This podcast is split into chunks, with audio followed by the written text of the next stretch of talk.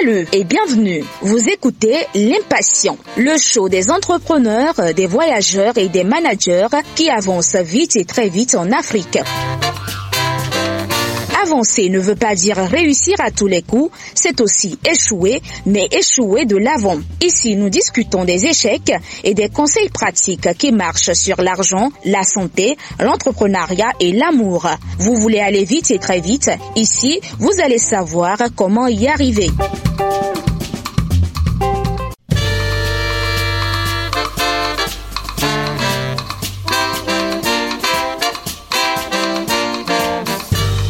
Gérer ses clients sur Internet. Alors que les activités de marketing intérieur étaient principalement axées sur l'augmentation des parts de marché, ces dernières années, on a vu un changement de paradigme vers le marketing relationnel. Les changements de point de vue reposent sur le constat que l'établissement et le contact de la relation avec les clients sur le long terme a une influence sur le succès de l'entreprise et son maintien sur le marché. Comment on établit des relations avec les clients en ligne? Comment attirer les entreprises et les relations vers les clients? Comment gérer les clients en ligne aujourd'hui sur Internet? Quelles sont les clés et les étapes pour y arriver? Pour en parler, je reçois pour vous Amadou Diawara qui a fondé beaucoup d'entreprises. Amadou Diawara se retrouve dans plusieurs chemins. Il se retrouve à la croisée de tout ce qui est solutions digitales, solutions de visioconférence, de crypto-monnaie, de ticketing et il fait beaucoup de choses. Je ne sais pas comment je vais te présenter en peu de mots. Il a fondé Famib et à partir de Famib, il y a beaucoup d'autres choses qui sont arrivées. Aujourd'hui, Amadou est président et fondateur de Cluster Digital Africa, de Kingly Social, Famib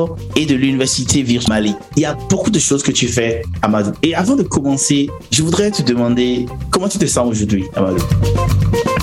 Je me sens très bien et beaucoup plus euh, qu'hier quand même en tout cas parce que je sens que la jeunesse africaine elle bouge et, je pense que ça c'est important. L'émission qu'on est en train de faire aujourd'hui, c'est magnifique. Euh, votre radio est en train de le faire depuis Madagascar et moi je suis en, direct avec vous. Et voilà, la technologie nous donne des possibilités et je suis content, donc très heureux moi. Je voudrais commencer en te disant merci pour ton temps, pour cette opportunité que tu as consacré du temps parce que un entrepreneur, il a beaucoup de choses à faire et c'est beaucoup de pression, beaucoup de cartes à, bouger. Néanmoins, tu as décidé de partager, de pouvoir discuter autour de ton parcours. Et je voudrais commencer en disant que tu discutes avec nous depuis Bamako, n'est-ce pas? Absolument. Donc on peut dire initié. On est au Mali, là, Bambara. Ouais, t'es trop fort, tu vois, c'est ça que j'adore. Je, suis content et, et Ok, donc il y a une chose qui est intéressante dans la culture malienne. Et pour ceux qui nous écoutent de la RDC, du Bénin, du Togo, de la Côte d'Ivoire, vous devez le savoir. Le Mali, c'est une culture riche. Et si vous connaissez l'histoire, je pense, le fameux empereur Kankan, vous connaissez Moussa, oui. Kankou Moussa, l'homme le plus riche il a dilapidé tout notre patrimoine. Hein. Et vous connaissez, si vous êtes mélomane, vous connaissez la voix mélodieuse de Salif Keita. Et tout ceci, ce n'est qu'une partie de la richesse du Mali. Mais vous allez découvrir une autre richesse du Mali qui se trouve dans ces hommes. Et aujourd'hui, vous allez découvrir cela à travers la personne de Amadou Diawara. Parle-moi un peu de toi. Qui es-tu finalement? Parce que je t'ai présenté de manière très modeste. Mais entre dans les détails. Dis-nous un peu plus. Qui es-tu, Amadou Bon, je pense que moi, je suis franco-malien et euh, je suis rentré au Mali en 2010. Euh, j'ai fondé mon groupe. Aujourd'hui, j'ai 39 ans. Je suis marié, père de quatre enfants et j'ai la chance de diriger un groupe euh, qui s'appelle le groupe Famille. On est 200 collaborateurs avec une présence sur le Mali, sur la France, les États-Unis. On est sur Rwanda, la Côte d'Ivoire et le Niger. Nous sommes en train de partir en RDC d'ailleurs. On est en, discussion très avancée avec euh, une installation en RDC avec des partenaires locaux. Et euh, nous avons la chance, à travers mon groupe aujourd'hui, on a lancé un projet dont je suis le plus fier, c'est l'université virtuelle, qui est un projet à caractère social que je lançais à travers mon groupe et qui est financé par famille. Aujourd'hui, on a lancé en 2019 et mhm. nous sommes à plus de 20 000 étudiants de partout en Afrique. Mhm. Et l'Université Kingi, c'est un projet qu'on a lancé pour pouvoir donner la possibilité à tous les jeunes Africains, quel qu'en mhm. soit leur quel qu'en soit leur rang social, de pouvoir faire des études supérieures, notamment des licences, de DIT, de master, des MBA et des certifications. Voilà, donc euh, au-delà de ça, nous avons lancé plusieurs projets. Donc euh, je ne vais pas les citer tous ici parce que. Tout à fait. Et tu fais tout cela, mais les personnes que nous rencontrons, les gens aujourd'hui, les êtres humains, sont faits par leur passé et les choix qu'ils ont faits. Les leaders sont faits par leur passé et les choix qu'ils ont faits. Quelle a été ton enfance? Tu as grandi à Bamako ou où est-ce que tu as grandi? Moi, j'ai la chance d'avoir grandi entre euh, Paris et un petit village au Mali. J'ai passé une partie de mon enfance en France et une autre partie l'âge au Mali. Donc, euh, mhm. j'ai plus vécu à Bamako lorsque j'étais grand. Mais comme je l'ai dit, euh, mon enfance a été faite de double culture, de la culture malienne et soniquée euh, surtout. Et après, forcément, quand on est à Bamako, on a cette culture où il y a le passage à tout le monde. Mais euh, et puis après, il y a cette culture française que j'ai aussi à, connaître et j'ai grandi dans ce pays-là. Donc, ce qui mhm. fait qu'aujourd'hui, je trouve que c'est une enfance euh, qui a été faite d'études, qui a été faite de beaucoup de, choses. Et c'est vrai que je viens d'une famille euh, à la base modeste. Donc, euh, ce qui est intéressant, c'est de partir quasiment des euros. Je peux dire qu'aujourd'hui, moi, je suis parti de zéro. Quand je commençais à travailler, quasiment, mon père n'était presque pas là. Il, est décédé. Et mhm. il a fallu que je travaille, mais j'ai été beaucoup de soutien de mes grands frères qui m'ont soutenu. Mais comme je l'ai dit, je viens d'une famille très, très modeste. Vu qu'aujourd'hui, ouais, mon enfance, c'est comme la plupart des enfants pauvres du Mali. Et c'est comme ça, mon enfance. Tu aimais jouer à quel jeu quand tu étais enfant? J'aimais bien bricoler, démonter. J'étais trop électronique au moment où je n'ai jamais été aussi bon en foot. J'aime bien jouer au foot, mais je suis pas terrible. Mais là où toujours bon, c'est démonter, démonter les, pièces électroniques. Mhm. Et voilà, ça se comprend aujourd'hui. Je finis dans l'IT. Mhm. C'était euh, pour moi les métiers que je voulais à l'époque. Mais bon, je ne savais pas c'était quoi l'informatique. J'étais dans un petit village.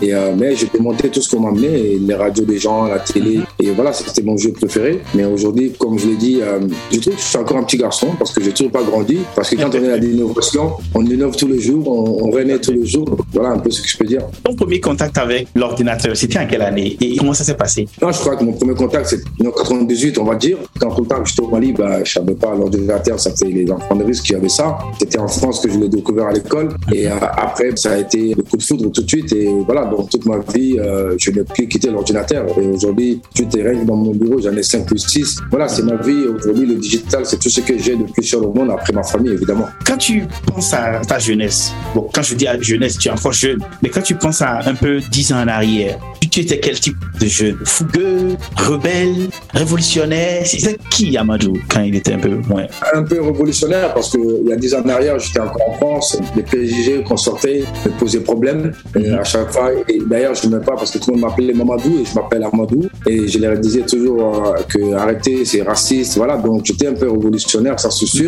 Mhm. Et après, quand je travaillais, euh, je me suis dit que bah, de toute façon, moi, je veux que euh, l'Afrique se développe, mhm. mais je ne vais pas rester en France et développer l'Afrique et participer parce que moi je ne peux pas et c'est tout le monde. Chacun d'entre nous est en train de participer à ce développement-là. Et je dis, il faut rentrer chez moi parce que voilà, pour moi, être français sur le papier, c'est bien beau, mais pour moi, je suis malien et africain avant tout. Il fallait que je rentre et c'est de l'intérieur qu'on peut changer. Mhm. Et donc, on peut dire que dans ces cadres-là, oui, je savais que euh, c'était saturé en Europe et il n'y avait pas trop d'avenir pour moi. J'avais un très bon salaire, mais il fallait, c'est une société de consommation, donc tout restait sur place. Et mhm. aujourd'hui, je suis rentré, moi, je pense que j'avais 5 000 euros ou 10 000 euros, on va dire, d'économie. Mm. Et euh, quand je suis rentré, aujourd'hui, on a une croissance, en 11 ans, on a une croissance à deux chiffres. Mm. Euh, donc, ça veut dire que très heureux au Mali, euh, et ça se passe bien. Tu avais eu peur quand tu rentres? Oui, effectivement, évidemment. Lorsque, quand tu décides de rentrer, surtout dans ma communauté, dans mon, ethnie, en fait, c'est une ethnie d'Alité Congo, ça s'appelle RD Baza, et ça s'appelle les Soniqués. Chez moi, on va beaucoup à l'immigration, à l'aventure. Pour nous, il y a très peu de gens qui vont à l'école, et, tout le monde doit aller à l'aventure. Et quand tu es français, que tu es en France, tu avais un bon boulot, et à l'époque, moi, j'étais chez HP, quand je dis aux gens qui vont rentrer au Mali, tout le monde dit, mais il est fou, qu'est-ce qu'il va faire au Mali? Il est français, il travaille, un bon boulot. Et tout le monde trouvait que j'étais fou. J'ai dit non, parce que j'ai un très bon boulot et je gagne beaucoup, mais je paie trop d'impôts, je paie trop de charges. À la fin, j'ai rien. Et c'est en Afrique que je veux venir. Comme je l'ai dit, euh, bien sûr que j'avais peur parce que d'échouer surtout. Et ma mère, elle n'était pas d'accord que je rentre parce qu'elle me disait que non, tu vas rien foutre. Mon grand frère, lui aussi, il disait que c'était pour venir faire le feignant. Mais aujourd'hui, je pense que. Euh, Les discours ont changé. Merci parce qu'il là d'en faire de sorte que j'ai toujours tout fait pour ne pas échouer, malgré que ça reste toujours difficile, malgré que le chemin il est encore long. Et je pense qu'aujourd'hui, on a un positionnement, en tout cas, qui va nous permettre, nous, de sans doute les meilleures entreprises technologiques en Afrique. Et sorte d'être là. Ingénieur, on travaille. On a notre centre d'achat technologique et d'industrie créative pour qu'on soit les meilleurs, parmi les meilleures entreprises.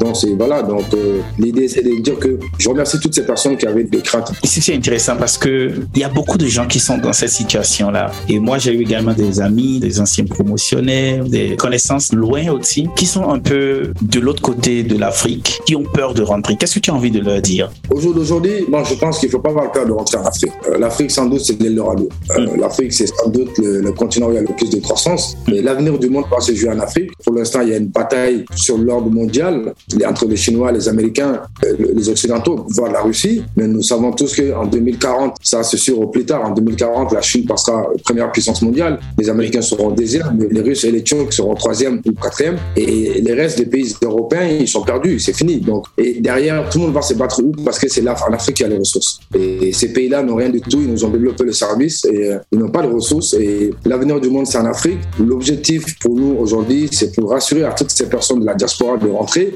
Aujourd'hui, il faut rentrer en Afrique. On nous a colonisés et on a certains de nos frères qui ont connu l'esclavage. Donc, c'est des durs qu'aujourd'hui, s'ils doivent venir dans 10 ans chez nous, ils vont venir trouver qu'on a nos entreprises. Ils sont bienvenus. Oui. C'est ça l'hospitalité africaine, mais on va co-construire ensemble, on va co-financer, on va faire des actions, mais ils ne vont pas nous ramener l'air main d'œuvre parce qu'il va y avoir une galère chez eux. Ce qui se passe aujourd'hui, ils cherchent à partir en Occident, mais c'est l'Occident qui va migrer chez nous. Mais lorsqu'ils vont venir, il ne faut pas qu'ils ramènent la main d'œuvre, qu'ils viennent trouver qu'on est qualifié pour se faire le boulot. Et pour cela, aujourd'hui, le partage d'expérience de la diaspora, c'est important, c'est conséquent. D'ailleurs, aujourd'hui, tout à l'heure à 17h, moi je suis membre du jury et ça se passe dans mes locaux, un programme qui s'appelle Diaspora Entrepreneurship, où c'est fait pour les entrepreneurs africains qui sont à la diaspora, qui peuvent postuler pour avoir des financements pour venir s'installer en Afrique. L'objectif, c'est ça. C'est quand nous avons lancé, nous, le cluster Digital Africa, d'ailleurs, euh, qui est une plateforme d'intelligence collective, de co-construction, qui a réuni plus de 35 000 membres un peu partout dans le monde. On a plusieurs personnalités. On a des ministres de la RDC, par exemple, on a des ministres du Mali, de tous les pays africains.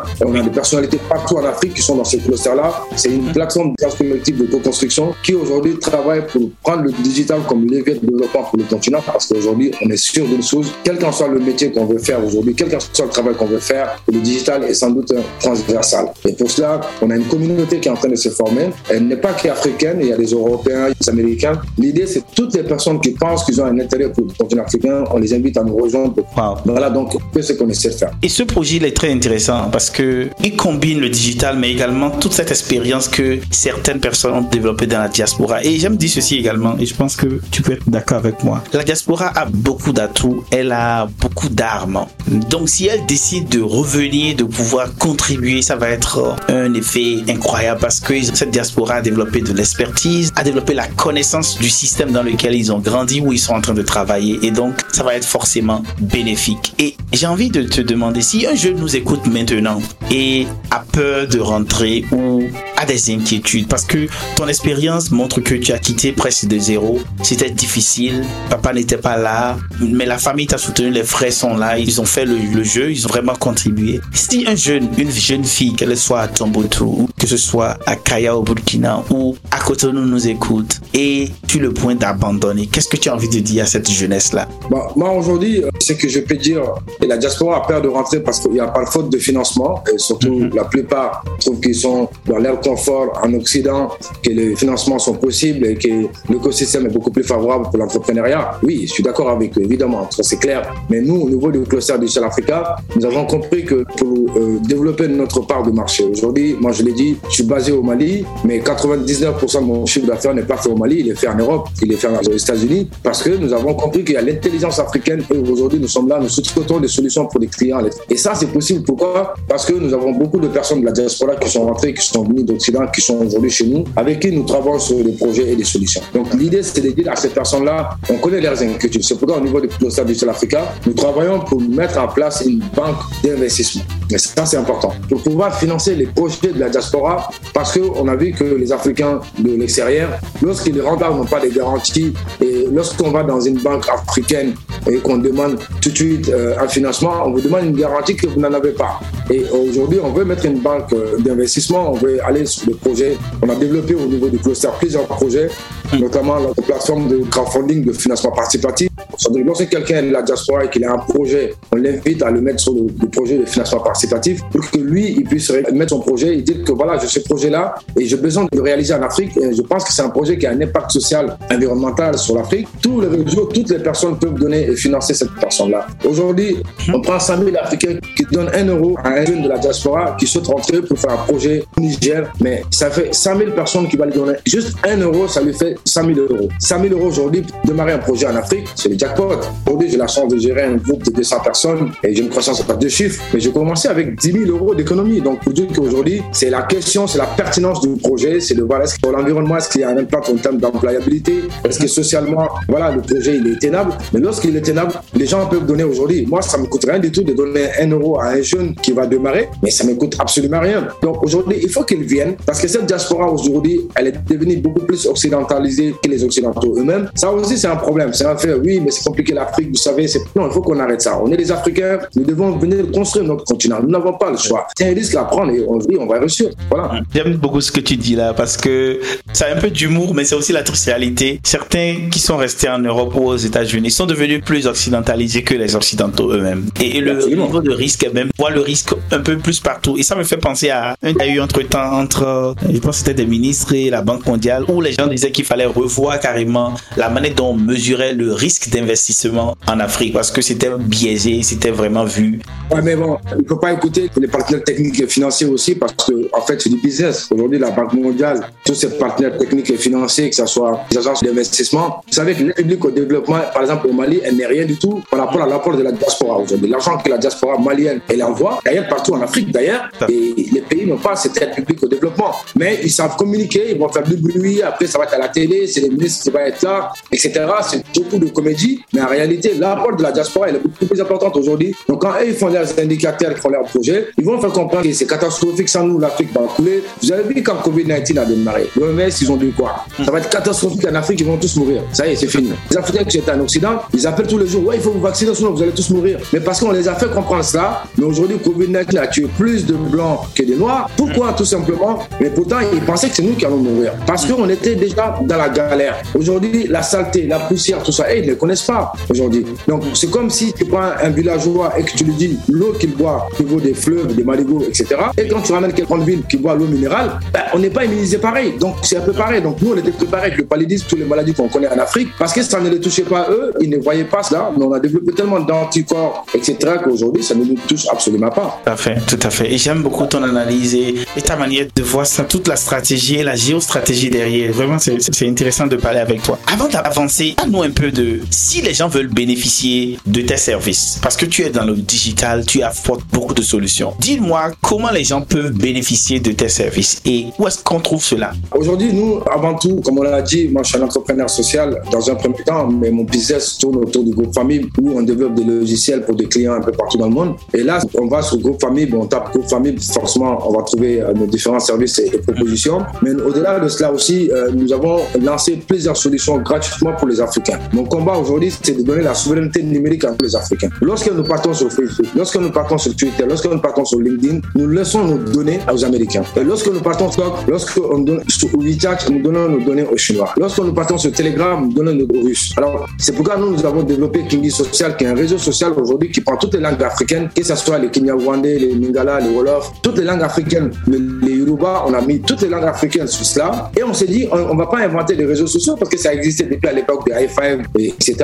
Mais l'idée, c'est de dire que nous allons créer un réseau qui va être utilisé par nous, les Africains, et en fonction de nos réalités socio-culturelles, environnementales, en fonction de nos langues africaines, pour pouvoir travailler sur ça. Nous avons développé une plateforme de visioconférence, même si aujourd'hui vous m'interviewez sur Zoom, qui s'appelle Kingi Visio et qui est gratuit et qui est illimité. C'est-à-dire qu'il n'y a pas d'heure, il n'y a pas de nombre de personnes limitées. C'est gratuit, vous n'avez pas besoin d'abonnement, vous vous inscrivez et vous l'utilisez. On a créé cela. Nous avons créé une, bibliothèque euh, aujourd'hui qui, pour éviter d'aller sur Wikipédia aujourd'hui, parce qu'ils vont prendre quelqu'un, euh, ils vont mettre le profil d'un Africain et c'est eux qui vont mettre des textes qu'ils veulent dire que cette personne est ça. Et ça, c'est un problème. On a vu des gens qui se peignent comme quoi qu'ils euh, ont mis des noms des personnes ou des profils qui ne leur correspondent pas et Wikipédia les écoute pas. Et nous avons développé une bibliothèque pour ça. Nous avons mis plusieurs solutions. Aujourd'hui, on parle de plus de 150 solutions que nous avons développées, que nous mettons à la disposition de la communauté africaine de les utiliser, qu'on puisse prendre cette souveraineté numérique. C'est pourquoi nous avons, ces outils sont là, ils peuvent les utiliser et c'est gratuit. Et nous sommes en train de développer beaucoup plus de solutions encore pour faciliter tout cela et euh, c'est l'actualité du cluster digital africain. Progressivement, nous allons avoir beaucoup d'actions par pays. À Madagascar, nous avons beaucoup de personnes. Nous venons d'avoir le ministre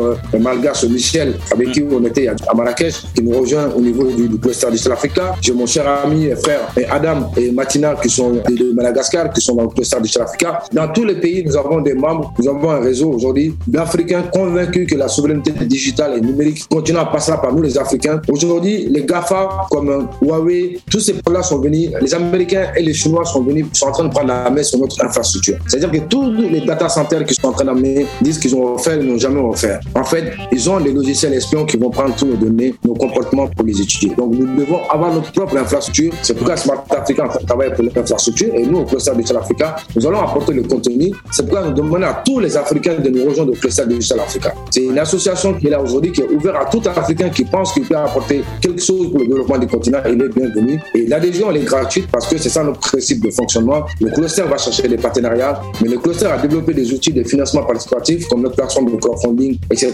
qui sont là. C'est des outils. Aujourd'hui, le cluster est financé par mon groupe, évidemment, parce que je n'ai pas besoin de tendre la main. L'idée, c'est de mettre des outils à disposition qui vont autofinancer cette révolution numérique et nous devons nous battre pour cela. Parce que la bataille que l'Afrique doit faire aujourd'hui, au-delà que ça soit sécuritaire, ça va être aujourd'hui la bataille des données. Voilà. Tout à fait, tout à fait. Et c'est vrai, ce que tu dis est vrai. On a tellement de données qu'on Et récemment, j'ai lu un article qui montrait un peu comment, d'ici 5-10 ans, pour prendre des décisions politiques, publiques, pour l'intérêt public, nos dirigeants risquent d'aller acheter des données auprès des GAFA. Absolument. Et ça, c'est très grave parce que ce sont nous nos données, mais pour les avoir, les gouvernements vont devoir payer de l'argent pour avoir ces données-là pour prendre des décisions publiques. Un exemple, c'est de dire comment est-ce que les gens utilisent aujourd'hui leur smartphone, comment on peut utiliser la mobilité, utiliser l'espace pour identifier où est-ce qu'on doit construire les meilleures routes parce que on a des traceurs de comment les gens se déplacent, etc. Et cette discussion est très intéressante et je m'en vais aborder juste quelques dernières parties de cette belle discussion que nous sommes en train d'avoir. Aujourd'hui, tu travailles avec beaucoup de personnes virtuelles et je dirais même que tous ceux qui ne nous voient pas, on est en ligne virtuelle.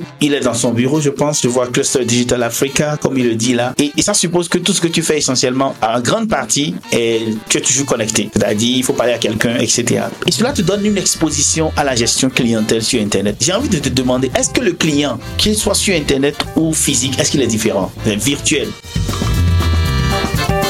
Hey, nous allons prendre une petite pause publicitaire et nous allons revenir juste après cela. Hey, salut. Si vous êtes un annonceur, une entreprise, un prestataire de services et que vous voulez passer un message dans les oreilles des milliers de personnes qui nous écoutent à travers les conversations de l'impatient. Ces personnes sont au Togo, au Bénin, en Côte d'Ivoire, au Sénégal, au Rwanda, au Cameroun et que sais-je encore. Si vous voulez passer un message dans leurs oreilles, écrivez-moi sur contact@l'impatient.com. Je répète, contact@ l'impatient.com.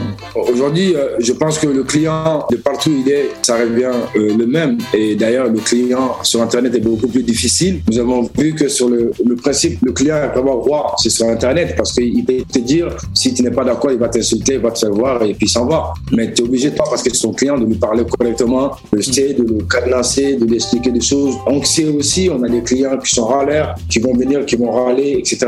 Et on a des clients qui sont compréhensifs, ça c'est sûr mais le client aujourd'hui est très pressé. Et le digital est sans doute un outil formidable pour pouvoir répondre à ces problématiques. Tu prendre son smartphone, on à un client, tac, tac, on lui envoie un produit, il est valable, ok, d'accord, je valide. Donc tous les outils sont là aujourd'hui. On a vu que les marketplaces sont beaucoup développés et Amazon est sans doute la référence mondiale. On a vu comment Amazon, de, la vente des livres, s'est aujourd'hui retrouvé à être sans doute euh, une des plus grosses sociétés au monde parce qu'ils ont compris que le client pas le temps de se déplacer, ils vont être là. Et l'intelligence artificielle fait de telle sorte que les algorithmes savent plus ou moins ce que nous voulons, bien sûr, puisqu'on met nos données. Et aujourd'hui, ils ont développé la logistique. En fait, tout le boulot aujourd'hui dans la vente, sur la, gestion clientèle, ça va être la logistique. Et ça va être le service après-vente, mais ça va être aussi comment développer ces relations clients en fonction des différentes activités. Lorsqu'on est dans le service, c'est de savoir l'importance et de cerner les typologies clients, en fait. Voilà, les dangers en ligne, c'est ça, en fait. Quelles sont les typologies clients que nous devons avoir? À partir du moment qu'on maîtrise cela, ben, les rejouer.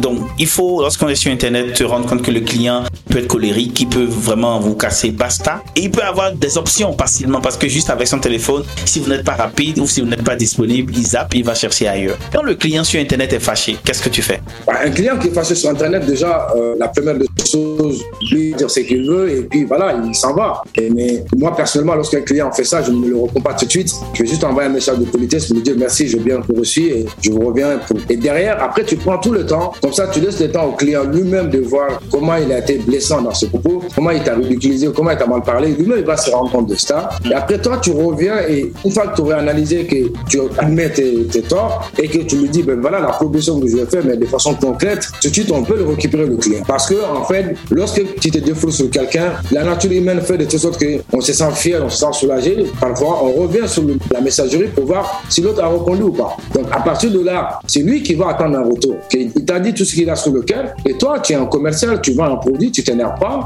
mais tu prépares l'argumentaire qu'il faut et dans quelle situation accentuer le levier, le temps, le prix, des logos, de la peur, etc. pour pouvoir le rassurer? C'est simple que ça aujourd'hui. Par exemple, si vous ne vous dressez pas de la même manière, vous adressez à, un adolescent de 15 ans, à une grand-mère de 91 ans dans la vente, c'est pareil. La question seulement, c'est de la personne se sent considérée, respectée et tout de suite, il faut savoir l'assurer. Aussi simple que ça. Qui il a 15 ans, il a 91 ans, il a besoin d'un produit, ben, il est un client. Il faut lui parler avec le même respect. Donc c'est ça qu'on doit pouvoir voir. Des fois, il arrive qu'on a des personnalités très importantes qui peuvent être clients. Le gars qui achète des rien du tout, qui a pour 1000 francs, il achète. Moi, je préfère le client modeste. Vous savez, je prends l'exemple d'un opérateur télécom au Mali, qui s'appelle Orange. Lorsqu'ils sont venus avec le système de mobile money, qu'est-ce qui s'est passé? C'est pas les gens qui ont les millions qui vont faire les transactions de 1000 francs, 2000 francs toute la journée et ils font des chèques, des cartes bancaires. Mais ce sont les pauvres gens qui vont envoyer 10 000 francs, envoyer 5 000 francs, qui vont payer. En fait, ils sont générés tellement d'argent aujourd'hui qu'ils sont plus rentables que les 14 banques présentes au Mali. Pourquoi? Parce qu'ils sont allés chercher les petits portefeuilles. Mais lorsque vous multipliez par le nombre, tout ça change. Tout à fait. Voilà. Maintenant, si un milliard de sur Orange Money, mais c'est bienvenu. Mais le pauvre type de Maliens peut aussi l'utiliser. Donc, ça veut dire que sur les 22 millions de Maliens, ils sont sous d'avoir tout le monde. Hum. Donc, voilà un peu comment faire le sizing. Tout va dépendre de, quel business tu as, de ton modèle économique, du mindset que toi-même tu as de ton business. Ouais, ouais. C'est très intéressant. Et ceci nous amène vers la fin de cette belle discussion sur, qui est tellement intéressante parce que je peux parler avec toi, il y a beaucoup de choses que tu partages et toute cette énergie-là que tu as de pousser le digital, de montrer comment le digital peut vraiment résoudre des problèmes de manière très pratique. Et j'ai envie de te demander, quel est ton repas préféré, Amadou? Mon repas préféré, je pense que chez moi, on appelle ça le mafé. C'est une sauce d'acatine, de l'arachide, on appelle ça le mafé. Et bien sûr, après, il y a le couscous aussi. Voilà, donc je pense que je pars de préférence, je suis pas un gros mangeur. Vous avez vu comment je suis donc j'aime bien le mafé. Voilà. Le mafé, ok. Quelle est ta citation ou ta phrase préférée? Bon, je dirais ma phrase préférée parce que euh, je suis pas encore talentueux pour être un poète, mais c'est de dire qu'aujourd'hui, j'ai l'habitude de dire que c'est en Afrique qu'on a un million de problèmes et les un million de solutions que nous allons trouver en Afrique vont révolutionner. Voilà ce que je veux dire. Wow. Nous avons un million de problèmes en Afrique et les un million de solutions qu'on va trouver vont révolutionner le monde. Quand tu es énervé ou ennuyé, tu fais quoi? Je suis énervé, je fume une cigarette. J'avoue, je suis pas fier de le dire, mais. c'est ok. Il n'y a pas de problème. Tu aimes la musique? Oui. Tu écoutes quelle musique? Moi, j'écoute du rap français. Qui m'a dit J'écoute IAM, NTM. Voilà, les petits suis encore old school. Euh, c'est un petit peu ma génération, donc voilà. Dis-moi, quel est ton mot de fin de cette discussion-là? Tout ce que je peux dire aujourd'hui, que bravo, dynamique africaine est en route, la cohésion sociale sur notre continent est en route, mais c'est surtout la mondialisation que nous sommes en train d'utiliser aujourd'hui, la globalisation, pour pouvoir synchroniser nos pensées, nos idées, nos mindsets. Tu es au Madagascar et tu es en train de faire cette émission-là. Moi, je suis au Mali et des gens nous écoutent dans d'autres pays africains. Voilà, c'est participer aussi au développement du continent. Et je, salue surtout l'homme de médias que tu es parce que c'est vous qui donnez l'information, c'est vous qui informez les gens. Quand vous décidez contre la merde, vous êtes les champions. Et mais quand vous décidez de bien faire les choses, vous êtes les meilleurs aussi. Donc, dans tous les cas de figure, et aujourd'hui, tu donnes la parole à des jeunes Africains pour pouvoir s'exprimer, partager leur expérience. Et ça, c'est formidable. Et que Dieu te préserve, que Dieu préserve tous ceux qui sont là pour véhiculer la bonne image du continent africain. Merci. Tout à fait. Merci beaucoup. Merci. Merci d'avoir écouté L'Impatient, le show des gens qui avance vite et très vite en Afrique. Si vous avez aimé, partagez, car partager, c'est grandir ensemble. Et rendez-vous sur l'impatient.com pour d'autres épisodes et bénéficiez gratuitement d'autres conseils pratiques. Sur ce, à bientôt sur www.l'impatient.com.